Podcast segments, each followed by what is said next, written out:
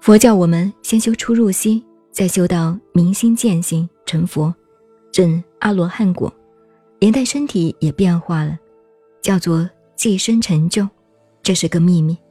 所以我告诉大家，像我这一生，不敢说世界上这些通通学过了，但几乎差不多学遍了。回过头来一看，原来这许多的法门都是从佛所讲的变化出来的。大家都被这些花样骗住了，其实就是修出入息。所以最近这几年，我叫你们看三国以后，也就是东西晋这个阶段所翻译的佛经，除了《波州三昧经》《安波守义经》以外，还有讲修行很重要的一本《修行道地经》。这本经是当时最初步、比较具体的翻译。可是我当年看大藏经的时候，把它忽略过去了，所以后来非常忏悔，因为书读多了，有时候会被文字困住，看到他把五音翻译成色、痛、想、行、识，认为是初期的翻译，翻的不行。后来的翻译是色、受、想、行、识，等到三四十年以后，再诚心的去读。才发现他翻译的对，因为感受都是难过的、痛的。他是印度人，到中国来把佛的修行方法翻成中文。色容易讲，看得见。受是什么呢？一定是掐人家一把，感到很痛，所以把感受都翻成痛。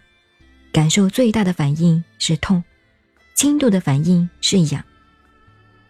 佛传的安诺波罗这个。修行道地经是三国的时候翻译过来的，道家非常注意。道家讲炼气，在西晋、东晋最为流行，是把道家跟佛家两个方法融合起来，所以那两三百年之间出的神仙特别多。所以不要认为鼻子的气脉不重要，早晨起来双鼻通的人绝对健康，有一半不通，身体就有问题。对男女饮食就要注意守戒了，尤其要学会单鼻呼吸，右鼻的呼吸进来，从右脉下去，管大肠系统；左鼻的呼吸管荷尔蒙、内分泌，或者男女经的那个系统，尤其是左边。以中国来讲，左边是阳，右边是阴，还不止如此，你两鼻气脉通了以后。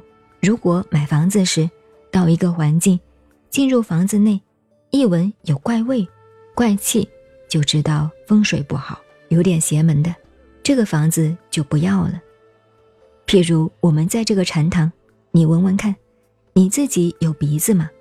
我说你们要修道做功夫，为了生命，天下最便宜的生意你不做，自己妈妈生的鼻子一毛钱不花，还不肯去做功夫。那真是天下的笨蛋。我们普通活了几十年，只晓得白天活着，夜里睡觉，呼吸也永远在呼吸，谁来管过我们自己的思想啊？如果思想和气两个没有配合的话，它就分两条路走了。尤其我们在注意一件事情的时候，呼吸好像停止了，因为拼命在注意事情。有时候看到一个人、一件事情，哎呦！好可怕，呼吸就停掉了，或者有一件很高兴的事，哈哈一笑，呼吸也停了。心跟气根本不容易配合，心气配合为一的时候，你才懂中医所讲的十二经脉的变化，身体内部的变化，以及一切的变化。那时才懂得修行之路，所以对于气的认识非常重要。您好。我是静静九恩，微信公众号 FM 幺八八四八，谢谢您的收听，再见。